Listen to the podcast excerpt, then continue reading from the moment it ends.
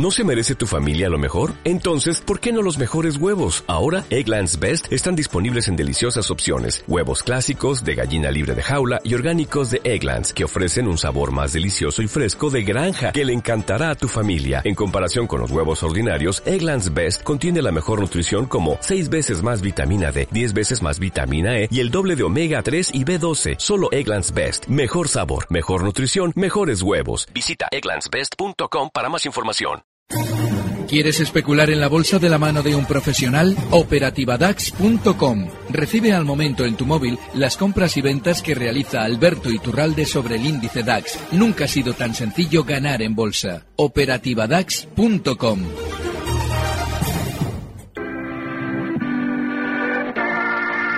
91 533 1851.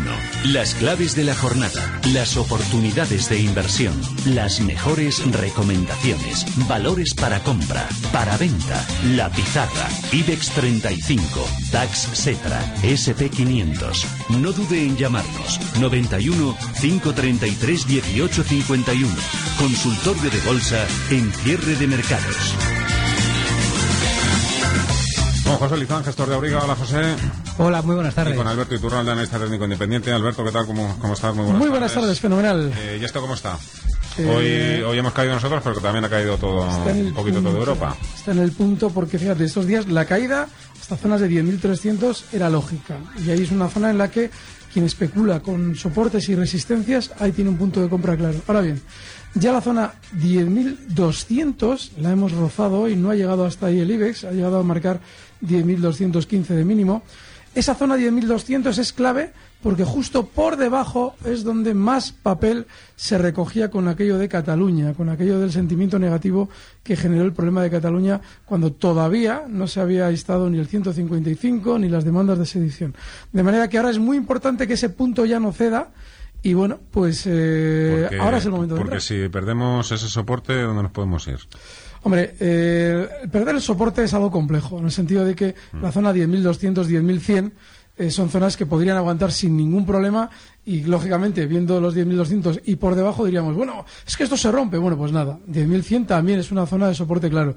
Pero romper esa zona ya 10.100 a la baja, eh, bueno, pues a partir ya de ahí tendríamos ya que ir a tapar el hueco que dejaba, bueno, pues eh, en el pasado, que ya inicialmente fue tapado, pero volver hasta ese soporte en la zona 9.900. De manera que, bueno, vamos a ver venir estos días, a ver si efectivamente se produce esa caída.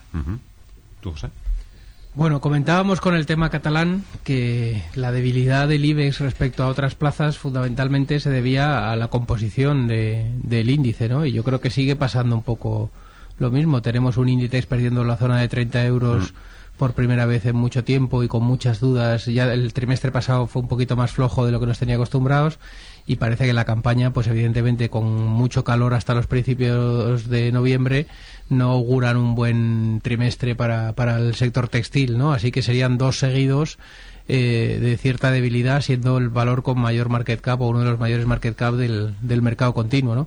Si le unes las dudas que continúan sobre la regulación en el sector eléctrico y una banca que a nivel de resultados el margen de intereses cae y esa recuperación de margen de intereses pues todavía va a tardar y toda la mejora viene por menores provisiones, pues tenemos un IBEX en stand-by garantizado por mucho tiempo. Yo creo que vamos a estar en un rango 9.800, 10.800 un tiempo largo, ¿no? Y no me extrañaría nada pues que ahora tengamos una recogida de beneficios de SP, DAX, etc., que eh, profundice un poquito más, perdamos los mínimos, nos vayamos al 9800 y de ahí tengamos otra vez un, un zigzag arriba, ¿no? Yo creo que vamos a tener eso, un lateral de dientes de sierra que tanto gusta en los mercados estos ahí, eh, y yo creo que lo que hay que hacer es si vamos a ese 9800 pues intentar jugarlo hacia el otro lado. Y Inditex ha sido una de las compañías que en los últimos años ha ido un poco por libre. Ahora sí que parece un poco que el comportamiento de esta compañía mm, parece un reflejo fiel también de lo que ha pasado con el IBEX eh, recientemente. Me imagino que a muchos también se les habrán puesto los dientes largos viendo que Inditex ha perdido el nivel de los 30 euros por acción. Eh, ¿Hay que dejarla todavía que caiga un poquito más para, para subirnos a este caballo o...? yo me imagino al menos lo que yo pienso que va a suceder es que se va a ir hacia la zona de 28 antes de publicar. Tendremos un rebote pre-resultados, antes, justo los días antes, tres, cuatro días antes de los resultados, tendremos un rebote desde esa zona. Y ahí va a ser la clave, ¿no? Poder la publicación de resultados. Si desde luego vuelve a flojear en resultados, ya serían dos trimestres consecutivos. Normalmente el mercado uno de gracia te da y al segundo te suele te suele dar. Si a eso le sumas un PER 28, PER 29 en una compañía, pues eh, con mucha prudencia, ¿no? Yo creo la próxima campaña de resultados de, de Inditex, porque puede ser un puede eh, tranquilizar o puede confirmar un cambio de tendencia y eso te puede costar irte a 25 o 24 euros perfectamente, ¿no? Así que eh, yo creo que lo que va a suceder es eso, que vamos a ir ahora con esta perforación hacia los zonas de 28, tendremos un rebote antes de los resultados y los resultados va a ser el cara cruz, ¿no? El tranquilizar las aguas o, o de verdad confirmar un cambio de tendencia en, en Inditex, ¿no? ¿Tú, Inditex, Alberto? Yo creo que todavía va a recortar más. Ha roto a la baja una zona clave, los 30,50. Y esa zona no era tontería. Eh, seguramente se van a dirigir, eh, como bien comenta José, yo creo que concretamente estas zonas de 28,50, técnicamente, incluso pelín por debajo, entre esos 28,50 y 28. Y desde luego que el movimiento de hoy es tremendamente delator. Los, 3,50 los 30,50 tenían que haber aguantado y no lo han hecho además con una verticalidad enorme porque la semana pasada amagaba un gesto de quiero rebotar que he caído mucho. No, no se ha girado de nuevo la baja y ha seguido cayendo. Y eso normalmente es súper bajista. Venga, vamos a ir ya con la primera de las llamadas, con Arturo. Hola, buenas tardes, Arturo. Hola, buenas tardes. Eh, quería saber la opinión de los analistas sobre eh, Telefónica y SACIR. Quería invertir pues unos 30.000 euros en cada una de ellas, a ver qué opinan ellos de estas acciones o si creen que hay alguna otra mejor. Nada más que eso. Gracias. Eh, importante dato también el que nos ha dado, ¿eh? yo creo. Eh, 30.000 euros en cada una, Telefónica y SACIR. Bueno, pues empezamos por Telefónica. Eh, no hay drivers. Vamos a empezar, si te parece, perdona, eh, José. ¿30.000 en cada una? Es que no sabemos. ¿60.000 a dos? No sabemos su, patrici- su patrimonio, no sabemos su- el resto de su cartera. O sea, la clave de la gestión y de todo gestor es la diversificación del riesgo. Eh, donde le ve uno, y siempre que veo grandes errores de, que- de inversores, de clientes, siempre viene de la yo- yo concentración. entiendo que alguien que mete 30.000, por ejemplo, en Telefónica, no es para hacer trading. Bueno, No es debería que no, ser. no- no sa- no sabemos qué tipo de inversor es, qué patrimonio tiene, si tiene más valores, es que depende muchísimo. ¿no? Si desde luego solo juega dos valores, eh, pues desde mi punto de vista es un error garrafal, ¿no? Yo creo que un, que un inversor, la clave, eh, hombre, mil euros no los puedes diversificar porque los gastos te, te comen, ¿no? Pero 60.000 euros, pues ya es un dinero razonable para poder diversificarlo y, y tener eh, pues 8 o 10 valores en tu cartera perfectamente eh, para que los costes no te coman y, y tener una seguridad o ciertas garantías de, de que tu patrimonio va a perdurar. Al final, todo gestor eh, o los gestores profesionales eh, hay un gran debate siempre, ¿no? Entre cuánto se debe concentrar en la cartera y cuánto se debe diversificar. Normalmente, en un portfolio de un fondo de inversión, eh, menos de 25 valores y más de 60, 70 valores, eh, 70 valores no te aporta gran cosa a la diversificación porque ya tu, tu, tu cartera se vuelve en un índice y se comporta prácticamente con el riesgo del mercado y una concentración menor a 25 estás asumiendo unos grandes riesgos de, de concentración y de que si las cosas van bien, evidentemente una cartera concentrada, si aciertas los 25 valores y todo se revaloriza, pues los- el potencial de revalorización es muy superior que una cartera diversificada. Pero yo creo que un, que un inversor siempre tiene que, diversificar el riesgo dentro de, las cifras que las que maneje. En un fondo, evidentemente, te permite tener pues un- una diversificación media de 35, 40, 50 valores perfectamente. Un inversor particular con cifras de 60.000, 100.000 euros, yo creo que mínimo 6, máximo 10 es lo que debe lo que debe tomar de posiciones pero jugársela todo a uno o dos valores desde luego los grandes errores vienen por ahí porque si fallas evidentemente pues eh, el, el patrimonio tiene una merma importante Desde luego, muy distintos son el uno del otro, Telefónica y SACIR. ¿Cómo lo creas? bueno ¿No? Bueno, por técnico no lo sé, pero vamos. eh, Han uno, los últimos uno se dedica a una cosa y otro a la otra. igual. Yo, además, ha dicho algo muy interesante, eh, José, porque además hay una razón psicológica para todo lo que acaba de comentarnos él, y es la desimplicación. Si tú tienes una cartera de 60.000 euros en dos valores, ya no es que hagas trading o no, que eso es una locura. Es que estás demasiado implicado con lo que sucede en cada uno de ellos, con lo cual tus decisiones no son limpias, pero son dos valores, a mí, bajo mi punto de vista, horribles. Venga, eh, tenemos un mensaje de voz en WhatsApp. Venga. Buenas tardes. Mi nombre es Alejandro. Me gustaría que analizaran Mafre, soportes y resistencias. Gracias. Muchísimas gracias, amigo. Venga, para ti, Bueno, el caso de Mafre es el de un valor que eh, en los últimos años ha sabido siempre funcionar muy a su aire. Eh, no ha seguido al resto del mercado prácticamente.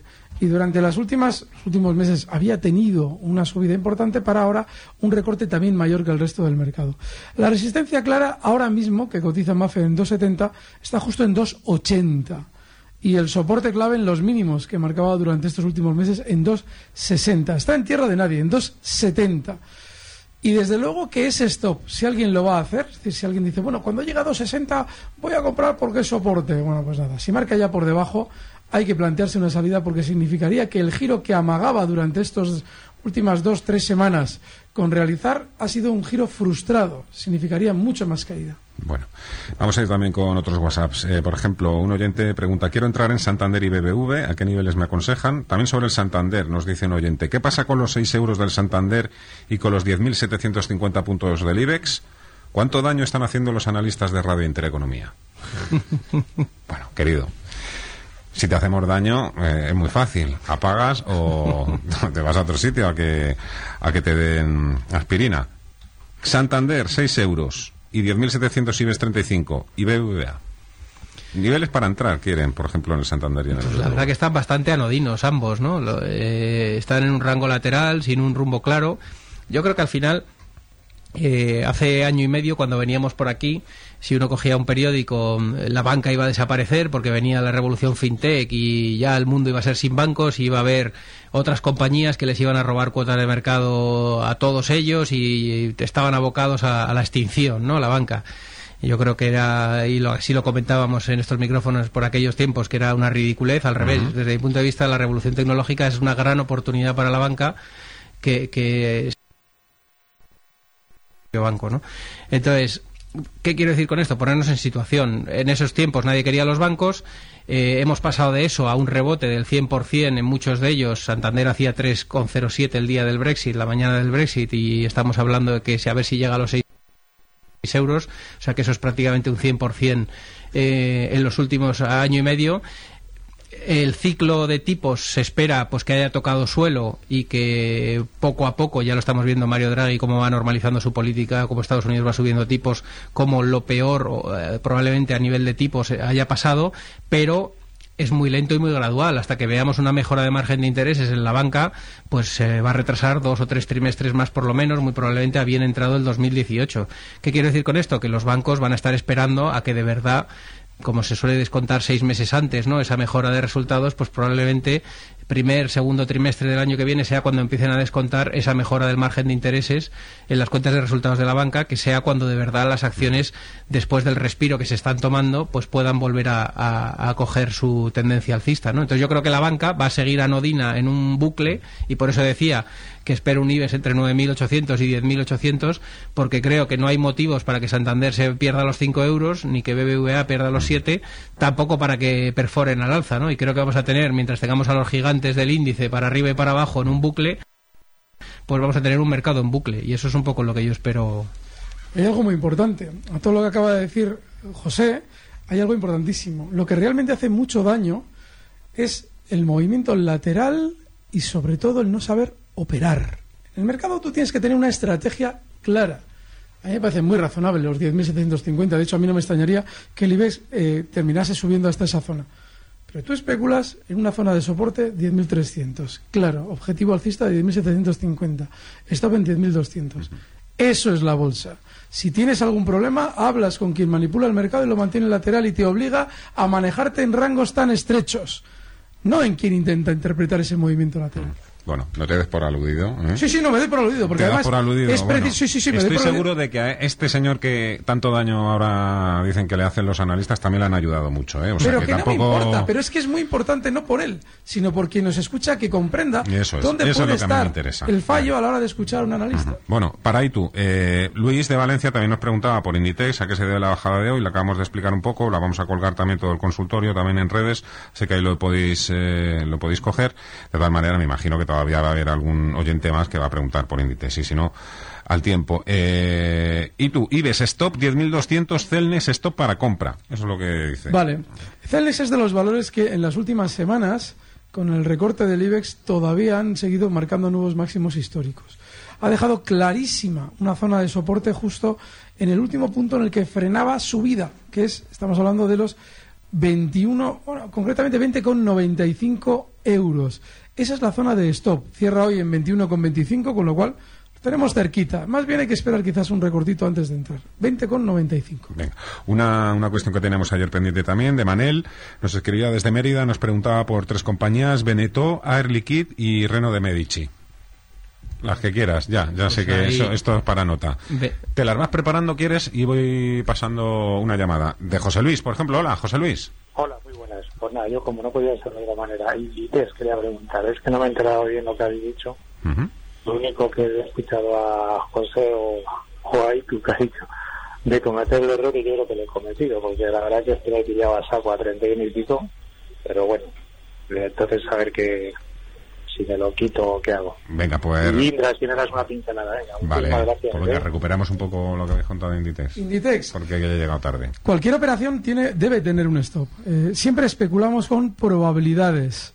Y es imprescindible, yo creo, técnicamente, que una vez que rompe los 30,50 es una salida porque lo más probable, lo he comentado estos días, es que esa zona 30,50, si se rompe, acelere la caída del valor, como efectivamente ha sucedido. Con lo cual, mm, y hay algo muy importante, eh, también lo explicamos muchas veces, en una operación cuando cuando no aplicamos un stop normalmente es porque hemos metido más riesgo del que debíamos. Hace un momentito nos comentaba José aquello de diversificar, que de alguna manera nos desimplica de una posición y nos permite aplicar un stop sin sentir esa especie de apretón de decir, "Jo, es que se me ha ido la mano y el valor, así es que ahora qué hago. Y en el caso de Indra va a continuar recortando hasta zonas de 11 euros. No hay que tocar este valor Indra, ¿eh? está muy veloz a la baja. De las tres que te hemos puesto, eh, no hace falta hacer las tres, ¿eh? Bueno, la verdad es que no sería opinar por opinar eh, sería pues desinformar, ¿no? Más que informar. Entonces, de Reno de Medici, sinceramente, no, no la sigo. Lo que sí que he visto es que los tres valores y por darle una pincelada, eh, son tres valores rompiendo al alza y, y los tres valores con, con un aspecto técnico eh, positivo, ¿no? Eh, eh, ni Beretón ni, ni Reno de Medici los, los sigo y Air Liquid sí que los sigo. Y Air Liquid lo que está sucediendo es que, es- y lo hemos comentado aquí muchas veces, Bayer y Air Liquid llegó un momento que eran líderes en sus sectores, eh, crecer era muy complicado y llegó el M&A y cuando llegó el M&A llegó la deuda a la compañía y en el caso de Air Liquid pues no tenía cuota de mercado en Estados Unidos, se compró Air Gas, endeudó el grupo y le ha costado digerir esa compra un año y medio, pero sigue siendo el líder mundial en todo lo que son gases nobles eh, para pues industria, hospitales, etc y después de digerir la compra está volviendo en la cuenta de resultados a, a crecer, ¿no? Y está volviendo a, generar las sinergias prometidas después de esa operación y está volviendo a, a haber digerido el exceso financiero de esa compra, ¿no? Entonces, ¿qué está haciendo? Pues tras un parón de prácticamente año y medio en un movimiento lateral, intentando romper al alza y es un valor que yo sí que seguiría, sí que seguiría eh, invertido. Y los otros dos, como digo, el gráfico no tiene mal aspecto, pero no los, no los he seguido y tampoco opinar por opinar me parece absurdo, ¿no? Sería desinformar. Luego dejo esa pincelada para Indra, ¿eh? la, la aparco un poquito. Eh, dice, un par de preguntas para los analistas. A ver, dice, ¿qué web es más familiar, familiar para analizar gráficos? ¿Visual Chart? Pregunta un oyente. Es que el problema de Visual Chart es que hasta la versión 5 eh, tú podías tener tus gráficos en tu ordenador. Y en la versión 6 todo hay que colocarlo en la nube. En la nube, en la nube o en la Inopia, que es quien, donde debe estar quien ha obligado a quien tiene un programa a colocar su trabajo necesariamente en Internet. Con lo cual, un programa que obliga a quien está utilizando un indicador o cualquier herramienta que incluso pueda crear el mismo porque le parece interesante a tener todo eso en Internet, no es un programa que debamos tener nunca en nuestro ordenador. Si consigue la versión 5 de Visual Chart, sí, pero la 6 no. Pregunta este mismo oyente, ticker de Volkswagen. Me salen dos o tres y no sé cuáles. Vale, pues se lo digo ahora mismo, que en el mercado alemán sí que tengo. Bow, ¿no? Sí, me parece que sí. Hay Bow y Bow 3. Hay, en, en Alemania hay muchas acciones preferentes Sí. en la estructura y casi todos los Sí. valores alemanes tienen las acciones normales y las preferentes que tienen unos derechos económicos diferentes. De Entonces- o, U- o sea, V-O-W, es. V-O-W. V-O-W. Esa es la que tiene que seguir. Eso es. Vale. Venga, eh, tengo el teléfono Antonio. Hola, Antonio. Hola, buenas tardes. Vamos allá. Una, una pregunta muy leve. Eh, Amadeus, a ver si me aconsejan entrar y qué recorrido le ven. Muy bien. Muchas gracias, Antonio. A usted. Bueno, esta es eh, mi niña bonita. Llevo años y años con la cantinela de Amadeus, lo hemos traído aquí en un montón de pizarras.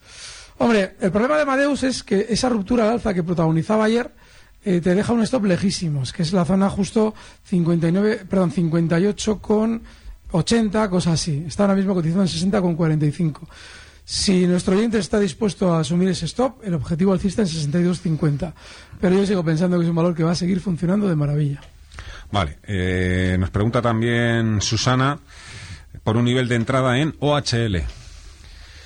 Bueno, la verdad que eh, es una pregunta. Eh, o sea, yo creo que va a ir hacia la zona de 6 euros. Nivel de entrada, un valor que ha dejado un gap enorme por una operación corporativa pues es complicado, es complicado de definir. Yo creo que todo lo que sea por debajo de 5 euros, y lo hemos visto cómo ha reaccionado en cuanto se fue a 4,80 rapidísimamente, es una compra, porque eh, se vendió la parte de concesiones a un múltiplo muy, muy superior a lo que el mercado en sus mejores sueños estimaba, con lo cual ha aflorado ese valor oculto que había en OHL en una suma de partes del negocio, ¿no?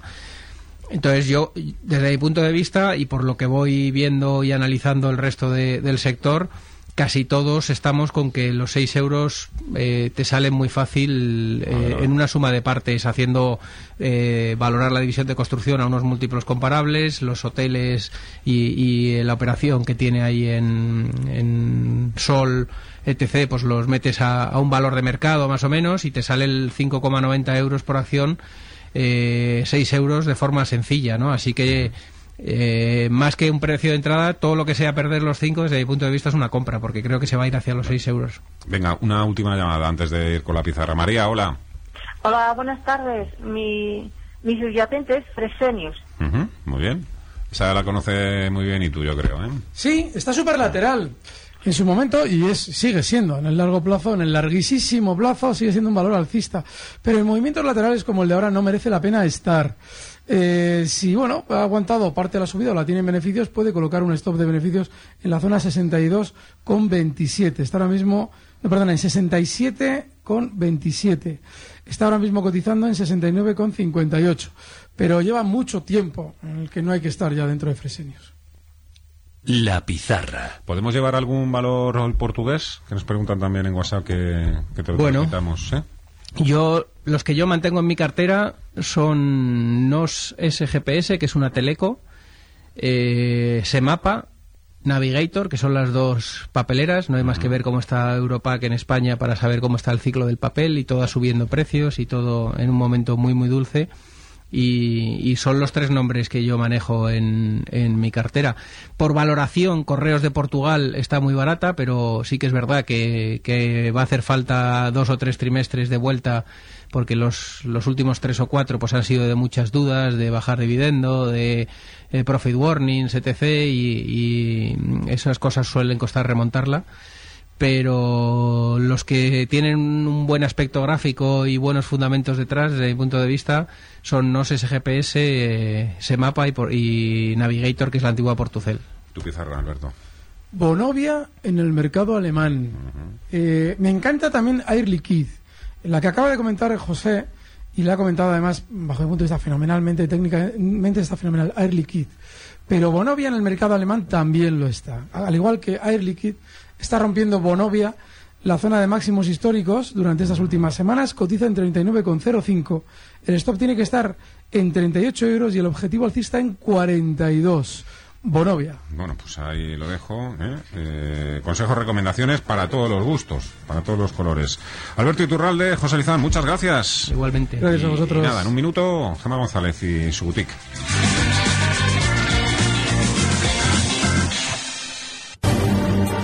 Recibe al momento las operaciones de Alberto Iturralde vía SMS en tu móvil. Operativa DAX.com.